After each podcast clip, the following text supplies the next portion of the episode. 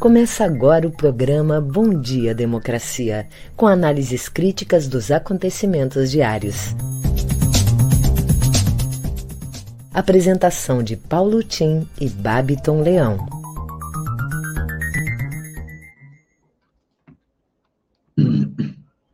Bom dia, democracia. Bom dia, democratas de todos os quadrantes do Brasil Bom dia, internautas que nos seguem nesse programa, caros companheiros de trabalho, convidados de hoje, doutora Mari Perus. Estamos abrindo uma nova semana, uma segunda-feira, dia 25 de outubro, 8 horas em Brasília, capital da esperança, e todos nós continuamos esperando o anúncio da abertura do impeachment do presidente Bolsonaro. Enquanto não vem, vamos tocando aqui o nosso realejo. Mês de outubro é o mês de atenção ao câncer de mama e de cuidados especiais com as abelhas, esses bichinhos importantíssimos para a reprodução da biodiversidade toda no planeta. Biodiversidade que está comprometida e para muitos comprometida irremediavelmente, talvez colocando a vida humana em risco nas próximas décadas. Bem, abrimos aqui o dia com a questão que é a questão que ocupou o noticiário, inclusive se sobrepondo ao relatório da CPI, que é a bagunça na economia, né? Sobretudo depois que foi anunciado o Auxílio Brasil furando o teto. E o presidente e o Guedes diz que não estão furando o teto. E, às vezes, até ao longo de um mesmo discurso, diz que estão furando o teto para resolver a fome no Brasil.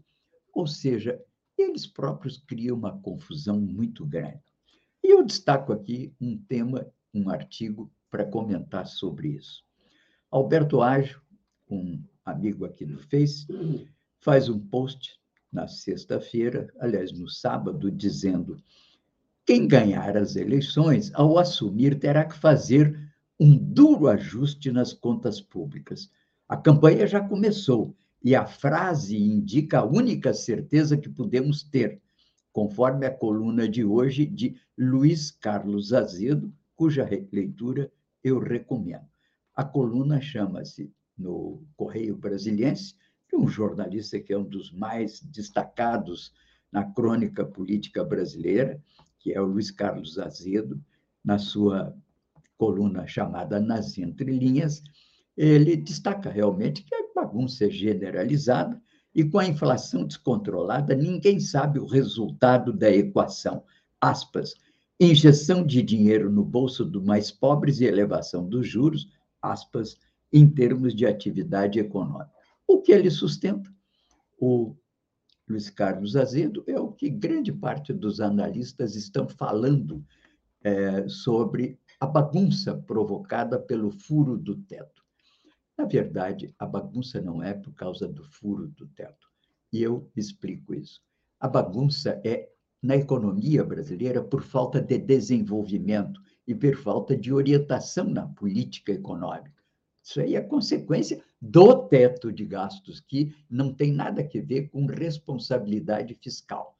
Tem alguma coisa, mas não é a mesma coisa. Responsabilidade é uma lei do tempo do FHC.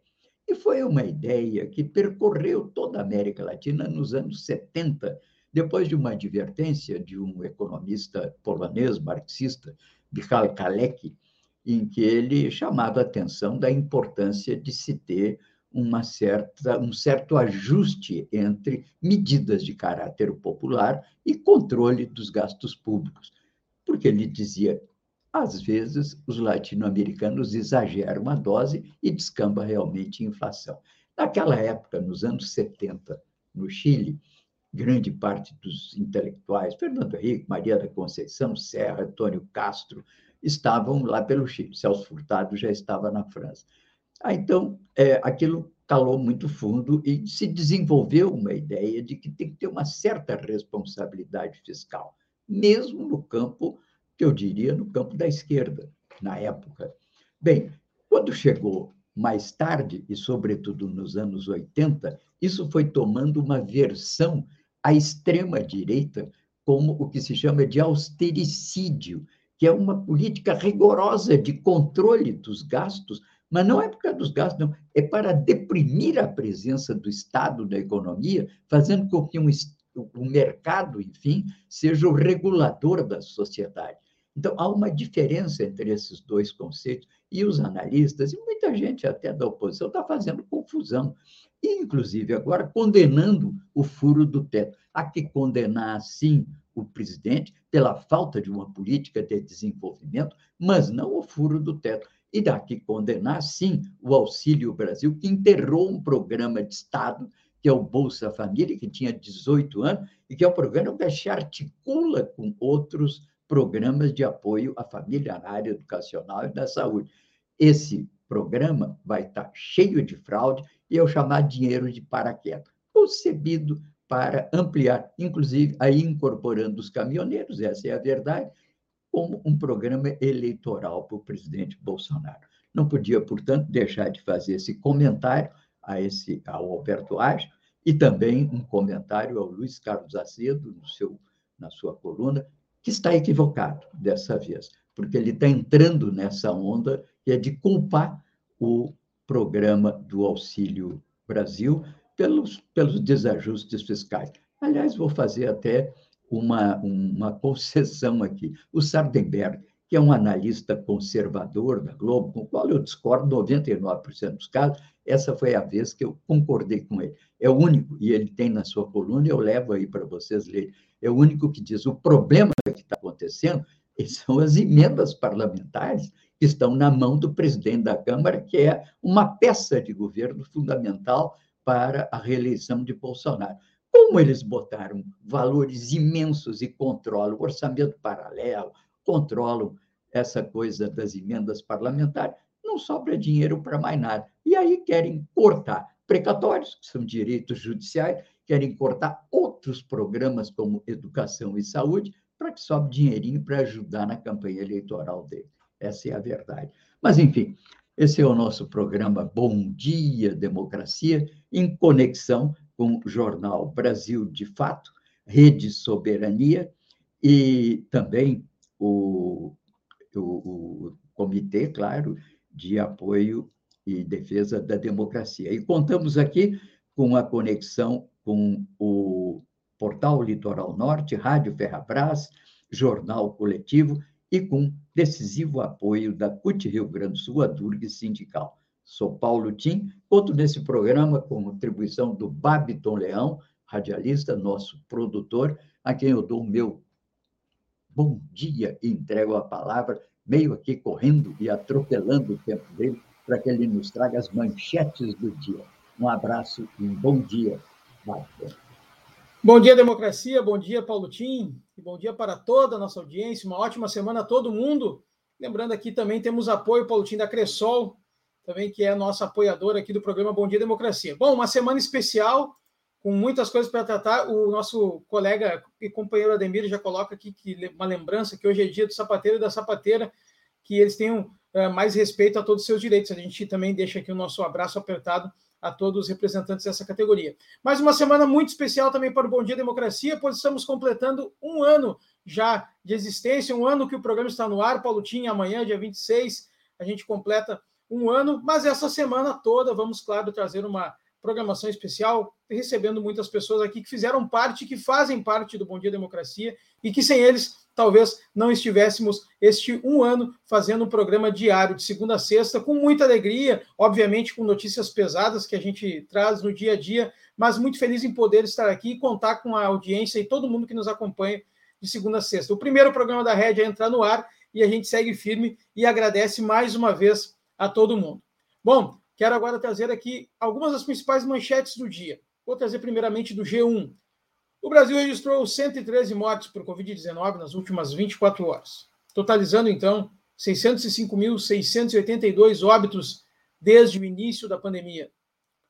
Pintura de Luiz Fernando Veríssimo é vandalizada novamente em Porto Alegre. Relatório da CPI será aprovado mesmo se houver mudanças, diz Omar Aziz. Na CNN Brasil, Bolsonaro diz que não vai interferir em preços indica novo aumento de combustíveis. Guedes diz que reforma administrativa vai pagar Auxílio Brasil. No Estadão, CPI da Covid avalia ampliar lista de investigados antes da votação do relatório. Desmonte no teto de gastos cria armadilha fiscal para o próximo presidente. Jornal Brasil de Fato. Bolsonaro e Guedes convocam imprensa e atacam Lula e Pacheco em tentativa de conter crise. Defesa gastou R$ 80.500 na churrascaria Fogo de Chão com cartão de crédito do governo. Folha de São Paulo. MEC prepara projeto para criar cinco universidades em redutos do Centrão. STF julga limites da justiça militar e pode criar novo embate com Forças Armadas. Presidente do PSDB defende a apuração de suspeita de fraude em prévias. Bom, Paulo Tim, hoje nós vamos receber aqui no Bom Dia Democracia a advogada e coordenadora da bancada do PT na Assembleia Legislativa, Mari Peruso, que vem falar da agenda da Assembleia nesta semana. A Mari, que é uma das também representantes que está conosco aqui desde o início. E também vamos receber a vereadora de Porto Alegre pelo PSOL, Dayana Santos, que vem falar um pouco mais sobre a invasão do grupo anti-vacina na Câmara de Porto Alegre na semana passada. Em seguida, eu volto com as notícias locais. É com você, Paulo Tim. Perfeito, grato, Babton. Bem, o nosso programa Bom Dia Democracia, ele é uma abertura à mídia corporativa, trazendo aqui um tipo de análise, reflexão, contribuições que muitas vezes não estão nessa grande mídia corporativa porque nós aqui propugnamos pela democratização da mídia como uma maneira de levar mais informação para a cidadania brasileira e para aqueles que nos acompanham. Nesse sentido, quero dizer que tudo que eu falo aqui está registrado, inclusive, no meu Facebook, na fanpage, lá com os respectivos links, onde você pode não é, se quiser ler algum desses artigos para se informar com maior profundidade, pode fazê-lo. Então, lá constam todas as referências da nossa exposição aqui nesse programa. Mas nessa variedade, que a segunda-feira sempre é muito variada e pouco focada num tema. Muito embora eu continue aqui dizendo que o grande tema do final de semana foi o tema do furo do teto e a maneira como as várias forças da sociedade reagiram a isso. Aqui destaco, portanto, a capa de O Globo de hoje. É? Instabilidade e juros altos afastam empresa da Bolsa. Capa do Estado de São Paulo. Direito climático sustenta cada vez mais processos em tribunais do mundo e do Brasil. É a questão das mudanças climáticas e de como isso vai afetando a vida de pessoas, de empresas, de governos, municipalidade e acaba na justiça, aumentando o teor de judicialização, que se chama, da vida cotidiana de todo mundo no mundo inteiro, agora também por questões climáticas. Na Folha de São Paulo, uma capa interessante, né? A Folha de São Paulo destaca que MEC quer universidades em redutos do Centrão. Lembremos que no governo Lula houve um aumento considerável do número de universidades federais e de institutos federais que estão lentamente entrando em declínio por falta de recursos. Agora, mas isso tudo foi feito com critérios regionais de necessidade de levar a informação e o treinamento e a formação de recursos humanos como um fator de estímulo ao desenvolvimento econômico de áreas que estavam muito afastadas das capitais. Mas agora o Centrão quer universidade dos seus redutos eleitorais. Tudo nesse governo é feito com interesses políticos e eleitorais, sempre numa narrativa deles de que estão fazendo isso pelo bem do Brasil. Tanto condenaram as narrativas de esquerda que seus próprios interesses acabam se convertendo na narrativa de justificativa desse governo Bolsonaro. Mas, enfim, vamos adiante, chamando a atenção que o podcast, dois podcasts importantes. O assunto do dia traz aqui um, a parte do agro na crise e na solução. O sistema de produção de alimentos, diz ele, responde por um quarto das emissões de gás. No Brasil, a parcela ainda é mais significativa, superada apenas pelo desabastecimento. Isso porque amanhã, em Glasgow, começa a COP26, que é uma atualização, terá pouca presença de líderes do mundo inteiro, parece que dos grandes líderes apenas o Biden estará tentando vender o peixe do seu Green New Deal. De qualquer maneira, aqui hoje o, a Globo trata desse assunto e faz inclusive uma indicação de todos os podcasts tratando da questão climática. O café da manhã trata dos efeitos na economia do veto à China, da China à carne do Brasil país asiático mantém proibição de produto há meses depois de casos isolados de vaca louca. E a China é o grande comprador. Né? Bem, temos o 247, tratando da prisão do Alan dos Santos e uma baixa na extrema-direita. Isso aí está provocando, inclusive, o fechamento de vários outros eh, sites, que são sites de divulgação de fake news associados à corrente bolsonarista e à reeleição dele. Bem, vamos agora às notícias locais aí em Porto Alegre com o Babito. Vamos lá, Babito. Vamos lá, Paulotinho, trazendo as notícias locais dos nossos parceiros do Matinal. Governo do Rio Grande do Sul vende Sulgás pelo preço mínimo. O governo estadual vendeu sua parte na Companhia de Gás do Rio Grande do Sul, Sulgás, para a Compass, subsidiário do Grupo Corsã, em leilão realizado na última sexta-feira, 23. Os 51% que pertenciam ao Rio Grande do Sul foram arrematados por 928,8 milhões de reais, preço mínimo da proposta. Os 49% restantes da, do capital da distribuidora seguem pertencendo a Gás Preto, Petrobras Gás SA. A Sulgás foi criada em 1993 e é responsável pela comercialização e distribuição de gás natural canalizada no estado. A empresa atende 68 mil clientes em 42 municípios gaúchos, mas a expectativa é que a privatização permita a expansão da infraestrutura. Em 2020, a estatal obteve lucro líquido de 79,4 milhões de reais. Novo trecho da Orla do Guaíba é inaugurado. O trecho 3 da Orla do Guaíba, entre a foz do Arroio Dilúvio e o estádio Beira Rio, foi entregue à população no último sábado, 23. Além do movimento intenso, um céu de brigadeiro fechou a estreia do novo espaço com chave de ouro. As obras que começaram em outubro de 2019 renderam a faixa de 1,6 quilômetros na beira do Guaíba, cinco quadras de futebol de grama sintética, uma de futebol de areia, três de beach tênis, 12 de vôlei de praia, duas de tênis, além da maior pista de skate da América Latina. O trecho ainda conta com estacionamento para 150 veículos na Avenida Edivaldo Pereira Paiva, estruturas de apoio à prática de esportes, ciclovia, iluminação em LED, arborização e três bares. Ao todo, foram investidos 53,4 milhões de reais na revitalização. Em seguida, eu volto com alguns convidados do dia e também a nossa programação. É com você, Paulo Tim. Ok, muito obrigado.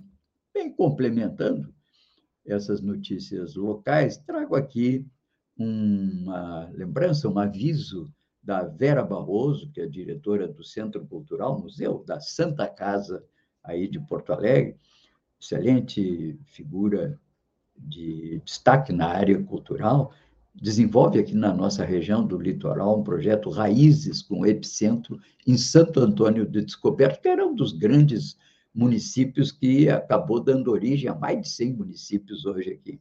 Mas ela, então, avisa que o Centro Cultural é, terá, da Santa Casa, terá dois especiais eventos nessa semana. Hoje, segunda-feira, acontece a live com quatro grandes historiadores que vão abordar sobre os clubes negros de Porto Alegre, com destaque para a centenária Floresta Aurora. E na terça-feira, amanhã, às 10h30 até às 12 vão lançar dois importantes livros, Histórias Reveladas 7 e Saúde tem História 2, ambos com autores proeminentes do Estado e do Brasil, abordando temáticas muito interessantes que todos vão gostar muito. Vera, aguarda a presença de todos vocês, portanto, no, na live e no lançamento desses livros nesse, essa semana, que é a semana que teremos o Dia do Livro, lembrando sempre né, do Monteiro Lobrato, que dizia: um país se faz com homens e livros. Pois então, vamos todos à Santa Casa amanhã ver esses livros também divulgados, lançados amanhã lá no Museu Centro Cultural da Santa Casa. Importante saber também que ao Rock Júnior, que defende um mundo sem manicômios e tem mais de 60 livros lançados, ele é um militante da luta antimanicomial do Rio Grande do Sul, ele concorre a dois prêmios literários do Bipoliterário, matéria do jornal Brasil de Fato, e que acompanhamos aqui e nos solidarizamos, desejando, almejando que ele realmente tenha esse destaque nessa e mais essa presença cultural que ele terá. Aproveito também para trazer aqui o lead editorial, não é, do Brasil de Fato, cujas notícias já o Babiton adiantou, mas leio. Jornal matinal, perdão. Na semana passada, as cenas deploráveis registradas na Câmara de Vereadores retiraram o foco do que importa. Afinal, o passaporte vacinal, instituído pelo Piratini, rejeitado pelos vereadores, está valendo ou não está valendo? A newsletter do matinal de hoje, além de trazer uma reportagem que explica o caso, também fala sobre a abertura do novo trecho da Orla do Guaíba, a venda da Sulgás e um ranking que coloca a URGS entre as instituições públicas com mais cursos cinco estrelas. Parabéns à URGS. Boa leitura para todos do matinal também. Também trago aqui a previsão do tempo do matinal. Será que vamos ter bom tempo essa semana? Eu já estou meio cansado do vento e da chuva, já praticamente desde setembro. Vamos ver aqui o que diz o matinal. A semana no Rio Grande do Sul vai começar com temperatura muito abaixo da média para essa época do ano. A capital deve registrar mínima de 10 graus e máxima de 26 graus. No litoral, 17. temos 17 graus. Bem, trago aqui também o artigo que sempre no fim de semana publica o nosso ex-governador Tarso Genro, ex-ministro, ex-prefeito chama-se A Hora dos Desamparados. Quem eles seguirão? E diz ele que a violência do Estado nos momentos de exceção não gera somente temor ou neuroses no cotidiano das massas alienadas, mas também promove pulsões históricas. Vastas parcelas da sociedade, ora dirigem-se para os supostos momentos de alegria e descontração no mercado das ilusões consumistas, ora se conectam aos espaços do crime organizado, já monopolizado como poder do Estado autoritário, ou conectando-se em rede pelas milícias digitais. Trata ele, enfim, de como grandes massas, na verdade, desinformadas e desconectadas do processo de compreensão do que está realmente no país, acabam manipuladas por essas redes, que são, na verdade, muito comandadas pelos, ou pelos interesses do grande capital corporativo. Lembramos que conversava aqui há pouco né, com o Gilmar, que é um absurdo que o Brasil tem dinheiro demais na mão de muito poucos. O Brasil não é um país que tem falta de capitais, Aliás, eu chamava a atenção que outro dia um economista conservador até admitiu isso. O Brasil não precisa de capital estrangeiro, até porque ele produz dólares pela venda de minério de ferro, petróleo e commodities. O Brasil tem reservas cambiais e tem capital em moeda nacional. O Brasil tem cerca de 10 trilhões de reais circulando no mercado, fora o que está lá fora, que calcula que são mais 2 trilhões.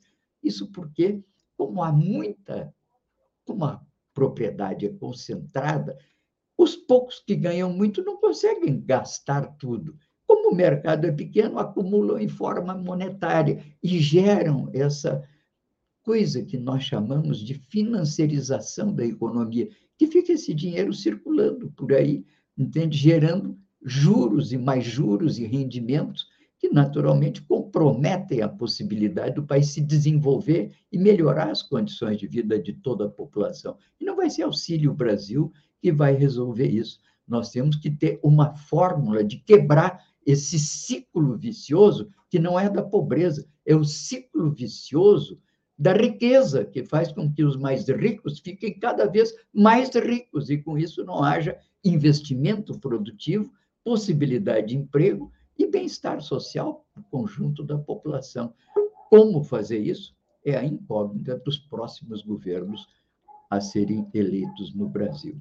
Bem, vamos então à advogada Mari Perusso. Bom dia, Mari. Prazer recebê-la sempre aqui nessa segunda-feira. Parece que há já um ano eu nem me dou conta, né? Dizia o Babiton com alegria, e eu dizia, eu diria que além da alegria, muita energia renovadora porque a nossa mensagem aqui não é só de crítica, é de esperança no mundo menor e a maneira de realizá-lo.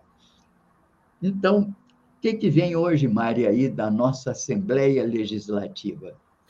Bom, nós estamos, bom dia, Tim, completando um ano né, aqui de muito trabalho. É, parabéns a vocês por esse desafio. É, nós começou cedo o dia hoje, sete horas, reunião com jurídicos, dos associados de sindicatos, sindicatos de engenheiros, tudo preocupados com os rumos da Corsã. Nós encerramos o plebiscito ontem, com mais de 50 mil votantes pela plataforma. Estamos esperando o resultado das urnas é, físicas, né? Foi um grande processo de discussão mas vamos acelerar a discussão nesse momento na Assembleia, com audiência pública ainda e é, caravana visitando os prefeitos do dano que vai ser a questão da privatização e venda da Corsã toda fatiada.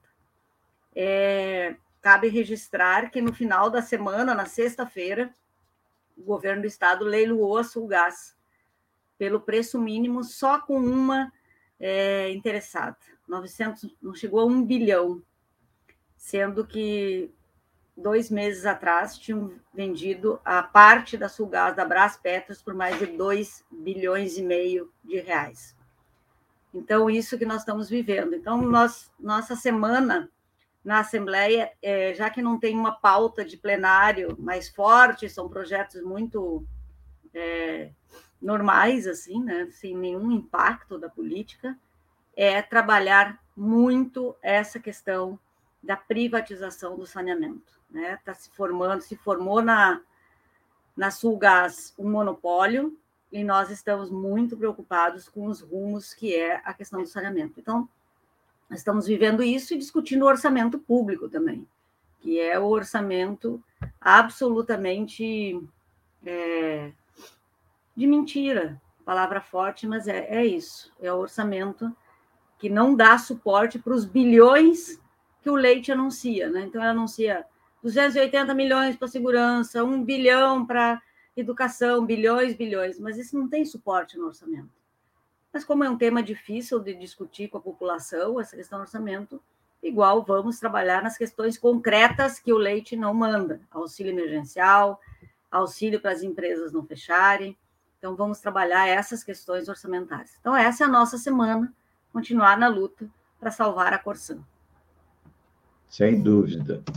Vamos ver, aguardar, então, ansiosamente a chegada desses votos na urna, né? E ver quantos, enfim, se manifestaram e qual foi o resultado desse importante plebiscito, que é uma consulta que, já que o governo não a faz, a sociedade civil a encaminha na esperança de ter uma manifestação sobre é, Tu imagina que qualquer resultado é vitorioso, porque nós estamos. Vamos, certamente vai ser mais de 200 mil pessoas.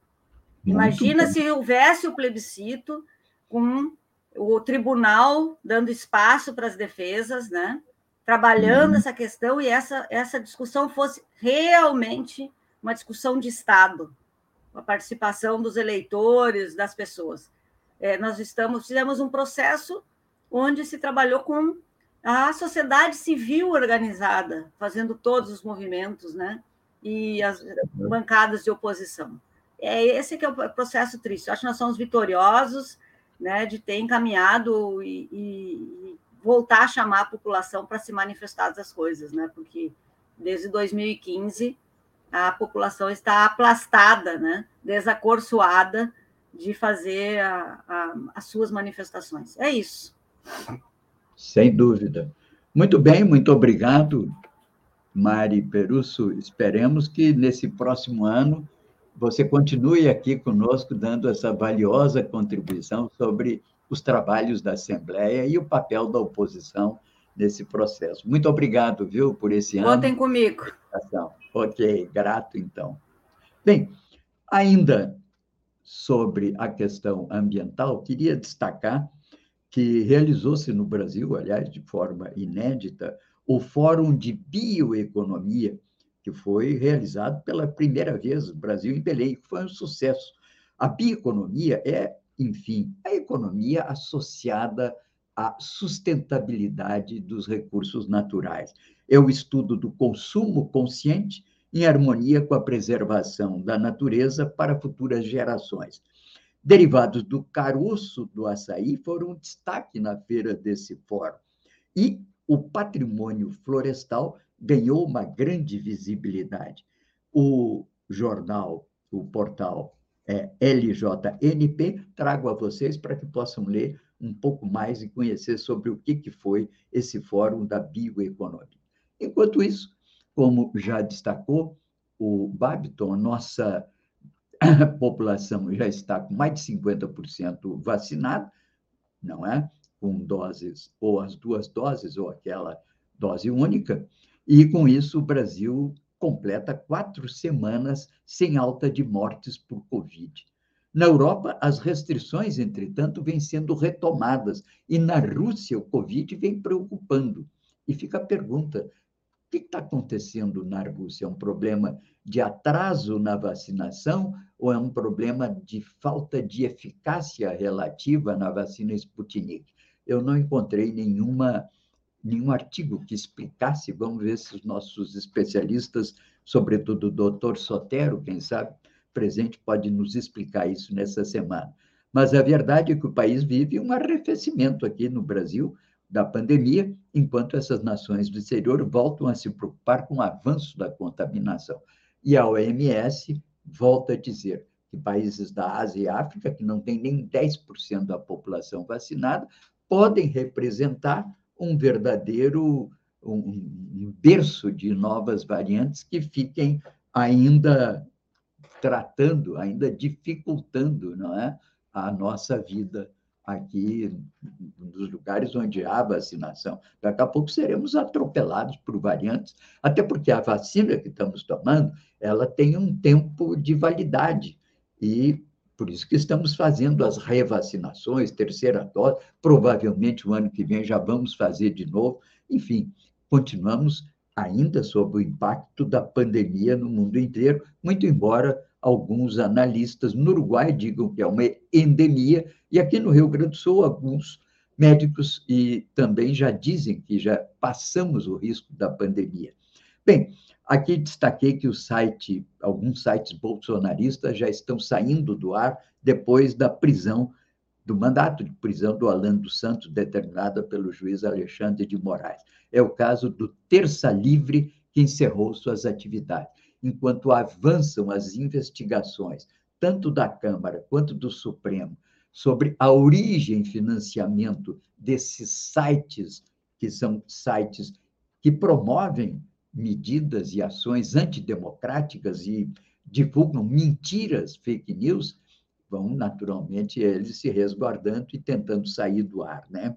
Bem, também é, condenados por ocupar a reitoria, estudantes aqui da Universidade de São Carlos lançam vaquinha para pagar indenização matéria do Brasil de Fato, muito simpática, mostra que a manifestação pedia diálogo e redução do preço do bandejão, que havia aumentado 122% em, em 2018. Enquanto isso, outra notícia interessante aqui que convém destacar: militares sob a mira de Mendonça, como a, a, a AGU puniu soldados e sargentos que enfrentaram o governo. A associação de militares foi fechada, outra intimada pelo exército a depor e uma terceira responde a inquérito. Ou seja, os generais podem fazer campanha política, eleitoral, e ao Rio de Janeiro, como fez o Pazuello, vivem se manifestando, apoiam já vários momentos. Temos aí 6 mil militares, muitos deles da ativa, autorizados pelo Comando Superior do Exército a participarem do governo. Agora, subalternos, praças e soldados não podem ter sequer a sua opinião a respeito do que ocorre no resto do país.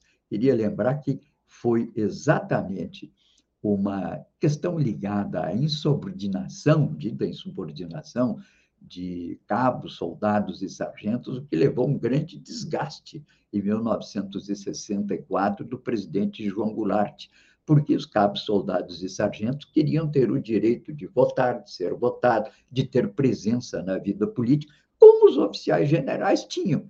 E isso foi tratado como sendo uma grande subversão da ordem. Continuam tentando ter essa presença. Bem, vamos aqui, portanto, agora ver a programação do dia com o Babiton. O que, que temos aí, Babiton, hoje? Bom, Paulo Tim, como de costume, já de segunda a sexta, temos o Espaço Plural Debates e Entrevistas. E nesta segunda, vamos abordar um tema muito bacana, Feira do Livro de Porto Alegre, isso mesmo. Então, para debater esse tema, para conversar um pouco, não é nem debater, conversar um pouco sobre esse importante tema, nós vamos receber o Eliandro Rocha, escritor infantil, o Antônio Rolfel, jornalista e escritor, professor universitário e ex-vice-governador do Estado, a Lu Tomé, que é curadora da programação oficial da 67ª Feira do Livro, e também o Isatir Botim Filho, presidente da CRL. Bom, Espaço Plural tem a apresentação que você já conhece da jornalista da Rádio Com Pelotas, Clarissa Henning, e do jornalista aqui na Rede, Solon Saldanha. Então, hoje, Espaço Plural Debates e Entrevistas, às 14 horas, das 14 às 15 horas, aqui na Rede, em todos os canais da Rede, também no estaçãodemocracia.com e de, de, mais, eh, de vários canais de parceiros, né? Tem muitos parceiros que estão retransmitindo o programa também. E como de costume, já nas segundas-feiras, às 19 horas, temos o programa Farol Literário, que é um programa de incentivo às letras, promovido pela Casa do Poeta Brasileiro e Casa do Poeta Latino-Americano. Farol Literário acontece todas as segundas-feiras às 19 horas com a apresentação do Paulo Tim. E ele é realizado pela Casa do Poeta do Vale do Mampituba. Então fique ligado, aproveite, já assine o canal, ative o sininho e compartilhe essa ideia e fortaleça cada vez mais a rede. Lembrando que estamos completando um ano essa semana de Bom Dia Democracia no Ar, o primeiro programa da rede, então você também sempre nos ajudou a fortalecer essa ideia, a gente segue pedindo que essa ideia continue. É com você, Paulo Tim. Ok, obrigado. Queria lembrar que, então, como chamou a atenção o Bárbito, nós temos o Farol Literário. Hoje é dia de Farol Literário, programa de incentivo às letras e que mantém aqui acesa a chama de um evento anual que fazemos aqui no Litoral Norte, com sede em Torres, que tem esse nome, Farol Literário, já fez desde 2017. Hoje vamos receber aqui uma cantora lírica brasileira que reside na Alemanha, a Tânia Prates Reim, e ela vai falar, vem falar um pouco sobre a sua trajetória e sobre um também um workshop que ela está fazendo aqui na cidade, um pouco ligada a essa atividade musical voltada para a, a, a sabedoria do bem viver que nós todos procuramos nos dias de hoje. Portanto, estejam conosco hoje, mais tarde, no Farol Literário. Aqui queria destacar uma, duas manchetes interessantes no plano internacional. Né? Primeira, que a China adia a maratona de Wuhan após nove casos de Covid. Lembrem que Wuhan é, é aquela província onde tudo começou. Né? Os primeiros casos de Covid foram verificados nessa região, a China imediatamente acionou a sua capacidade de enfrentamento, teve relativamente poucas mortes comparado com outros países e demonstrou uma capacidade de ação é, elogiável. Tardou um pouco em levar o caso a sério, isso aí foi muito criticado até pelas autoridades sanitárias do mundo inteiro, mas, enfim, vem contribuindo para que, através, inclusive, da entrega, da doação de vacinas a países mais pobres, da vacina é, que eles vacinas que eles produzem são várias, né? Mas bem, portanto, lá já se percebe novos brotes de Covid, quem diria? E uma matéria que chama atenção aqui do Poder 360 hoje. Extrema-direita lidera a pesquisa presidencial no Chile. José Antônio Cast tem 21% das intenções de voto empatado tecnicamente com um candidato de centro-esquerda. Bom, nós que temos hoje a grande referência do Chile como o Chile da virada do neoliberalismo para um outro modelo, ainda sendo cevado né, na sua Assembleia Constituinte, somos surpreendidos com esse fato de que um líder da extrema-direita, certamente defensor do regime Pinochet, defende, está na, na, ponteando.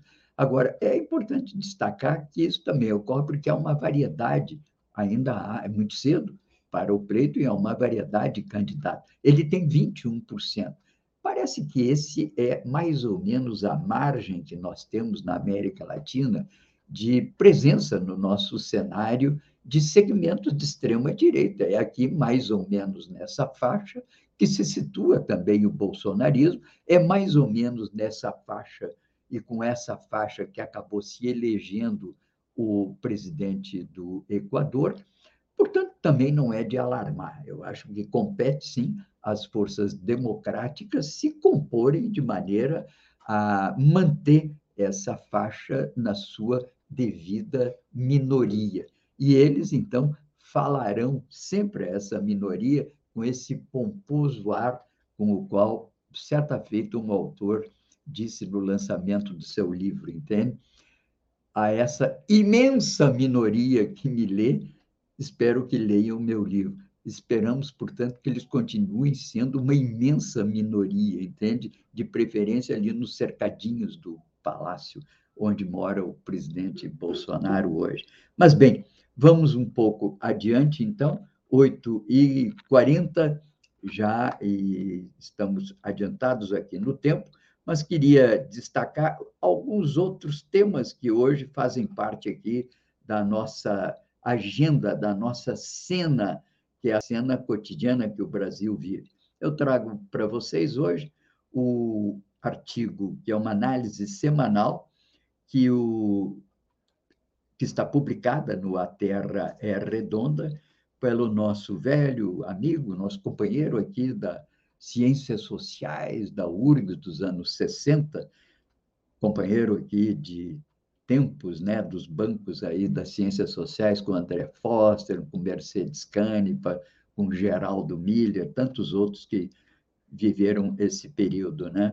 Mas, enfim, o Benício, ele faz toda semana essa análise sobre os acontecimentos recentes. Começa dizendo que a PEC dos precatórios sofre novas emendas, mudando a base de cálculo do teto de gastos em cerca de 30 bilhões para atender às despesas extraordinárias até dezembro de 22 com o Auxílio Brasil, montante que deve aumentar em 3 bilhões, anunciado como auxílio especial a 750 mil caminhoneiros por meio de subsídio de 400 mensais para o óleo diesel consumido.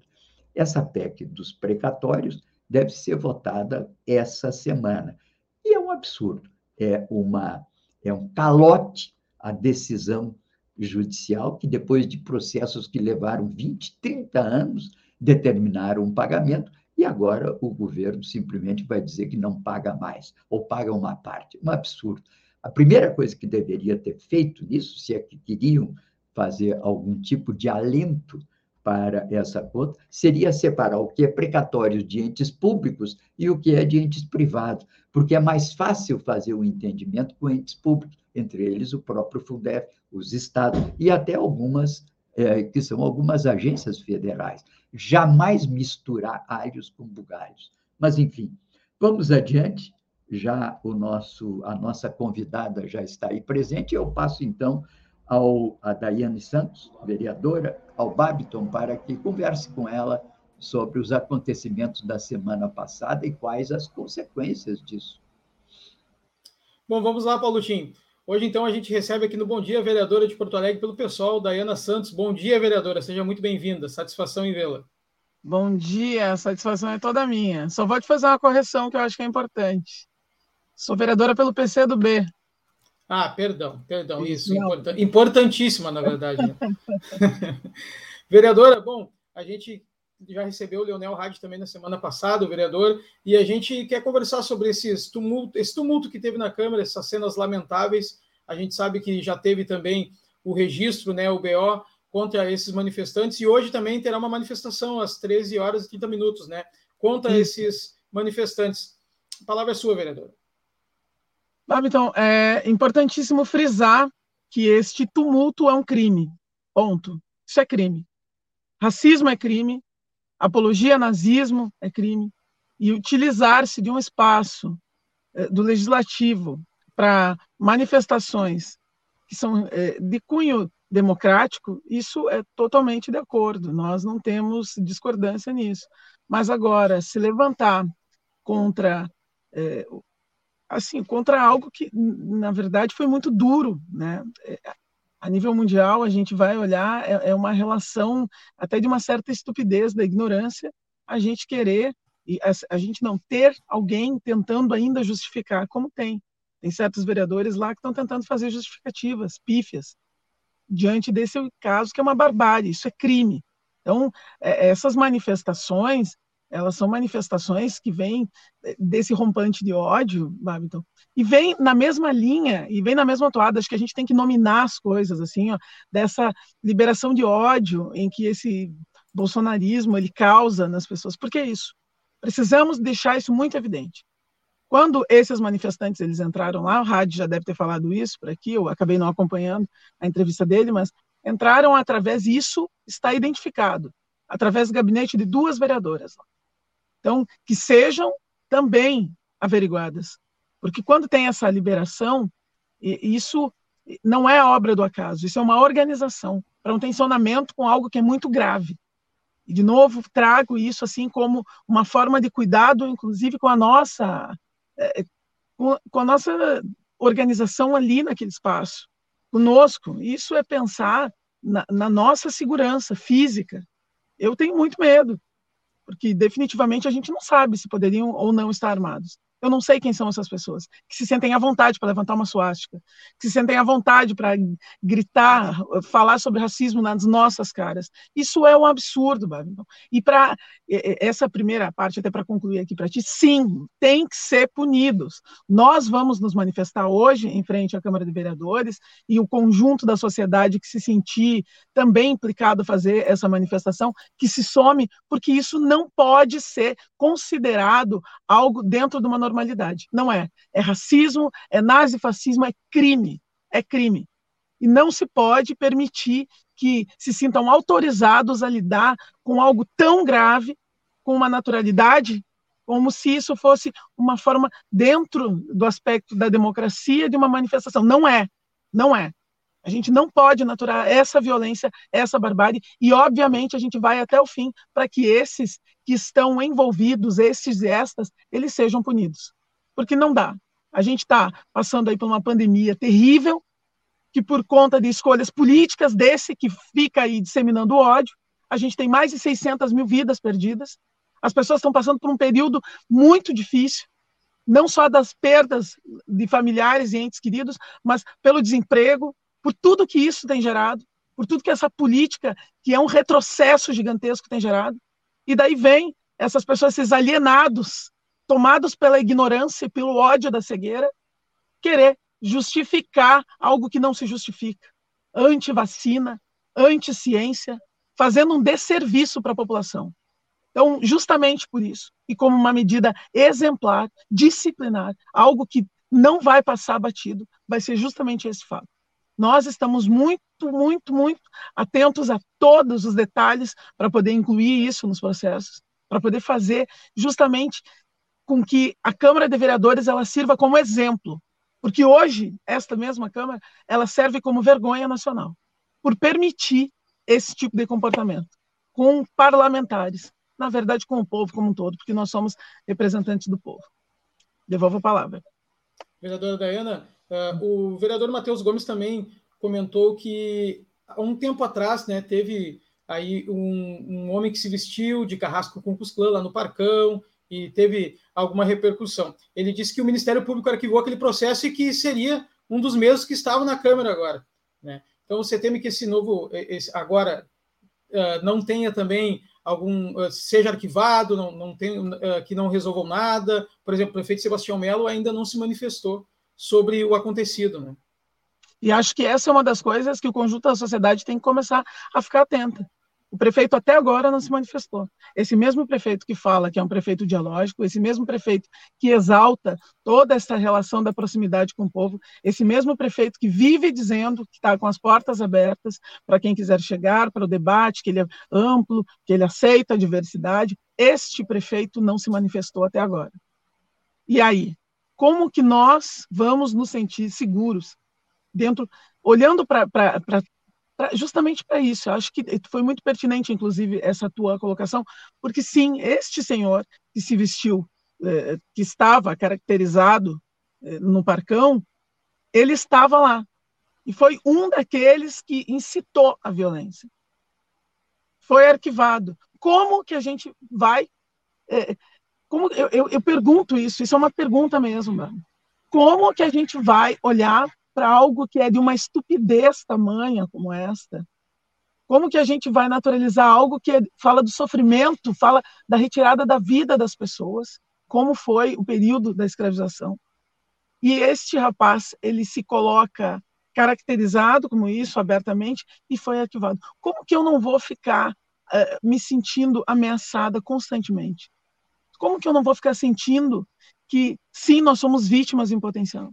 Como que a gente vai né, eh, levar isso de uma forma natural, como querem, sem a manifestação do prefeito, sem a organização da própria casa legislativa para algo que eu acho que precisa ter aqui também a atenção, a segurança desta casa. Essas pessoas elas transitam de forma muito tranquila lá, entram e saem a hora que querem. Mais uma vez eu digo, são eles que são anti-vacina, que têm toda essa relação com é, esse rompante de ódio, que são extremistas, e são eles que fomentam a utilização de armas. Eu não sei se eles não estão armados. Eu não sei em que momento eles podem se apresentar, inclusive, dessa forma para a gente. A casa do povo precisa estar aberta para o povo, mas não seletivamente. E outra coisa, precisa estar aberta, mas dentro de, de uma estrutura que garanta a segurança dos vereadores e de todos os que trabalham e também transitam naquela casa. Acho que precisa reforçar a segurança, porque uma pessoa que se veste, reforçar a segurança e também ter um processo um pouco mais afinado é, de todo mundo que entra ali, que transita. Eu não sei, essas pessoas que, que estavam ali, nós, enfim, verificamos, averiguamos esse rapaz, e é disso que eu quero falar, porque um homem que se veste Acho que travou um pouquinho a imagem da vereadora. A vereadora está tá em movimento, né? ela está no carro. Eu estava falando antes com a assessora dela, estava com dificuldade para entrar também. Então, aí teve alguma, algum problema na conexão da vereadora. Infelizmente, porque a vereadora vinha fazendo um belo depoimento. Bom, Paulotinho, eu te devolvo. Se a vereadora uh, voltar, eu me despeço dela e aí depois te devolvo novamente. Segue contigo, Paulotinho. Ok, tudo bem. Bem, já estamos aqui encerrando o nosso programa de hoje. Queria chamar a atenção que destaco como artigo do dia um artigo que é o prefácio de Marilena Chauí ao livro recém-editado, lançado de Luiz Roberto Salinas, com o título Rousseau, da Teoria à Prática. Está publicado na Terra Redonda. E trata de uma velha questão que é a dialética entre o saber e o fazer para os antigos, os gregos, o conhecimento só tinha sentido se ele realmente conduzisse a uma ação. Tanto que é uma máxima do helenismo para alcançar a imortalidade é proferir palavras e fazer ações. E proferir palavras, eles aprendiam, levavam os meninos à escola desde cedo para aprender as técnicas da oratória e da retórica, que era exatamente o proferir palavras. Bom, esse, essa questão rolou, rolou, rolou, e sempre fica essa discussão. Já no século XIX, um grande filósofo, nas suas teses sobre Feuerbach, costumava dizer: estamos cansados de interpretar o mundo, trata-se de mudá-lo. É quando a filosofia dá um grande salto para a ação, para a transformação do mundo. Rousseau tem aí um papel muito importante, porque ele já na sua tese, quando tenta disputar uma vaga na universidade que não é de Paris, ele insiste em falar do imaginário, ou seja, fazer do conhecimento a construção de um mundo melhor. E esse papel do imaginário é fundamental nas ciências sociais. Ela tem um quê de narrativa muito importante, desde que, claro, esteja cravada, fincada na realidade concreta que constitui o mundo sobre o qual vive. O tema do, desse prefácio e do livro do Salinas não é nada mais que uma discussão entre o espaço limitado por duas figuras distintas do falar. Ou nos calamos porque fazemos, a palavra é então supérflua, ou nos calamos porque já não podemos fazer mais nada e a palavra é inútil. Portanto, fica aqui a recomendação da leitura do prefácio e desse livro.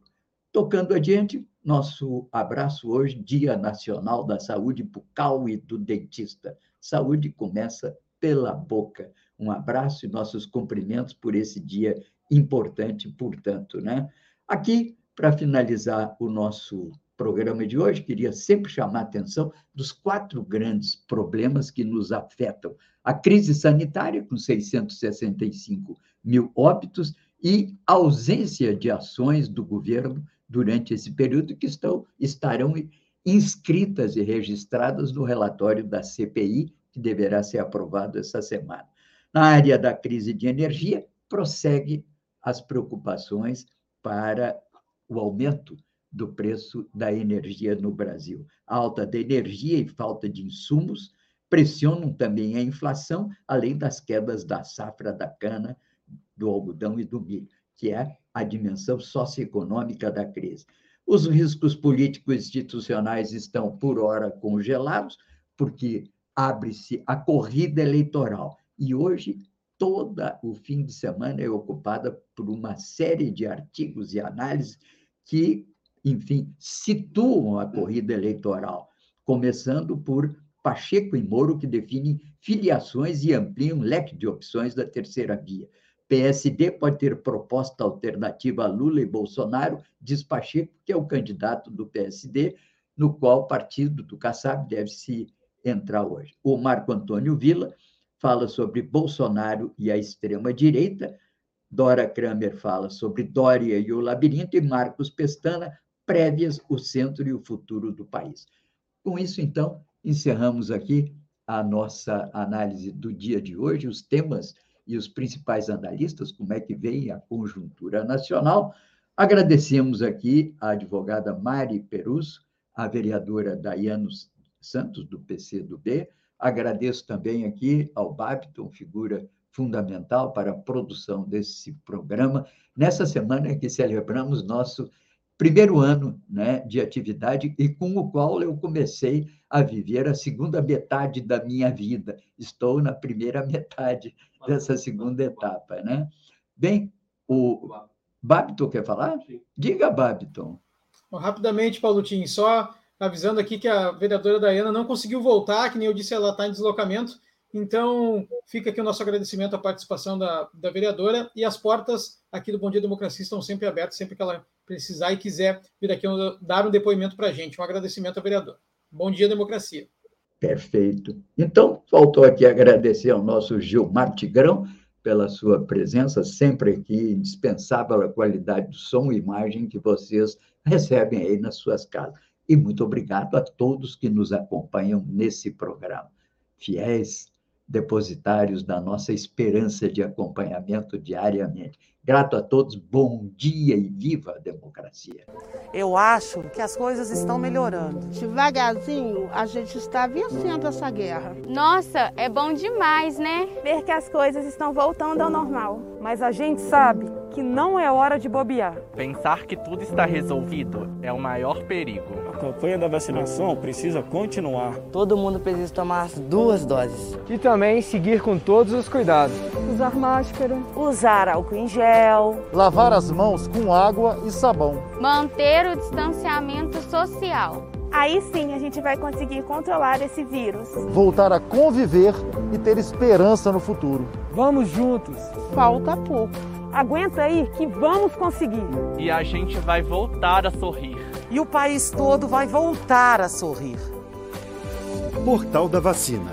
É o Brasil todo conectado para pôr um fim na pandemia. Apoio Comitê em Defesa da Democracia e do Estado Democrático de Direito.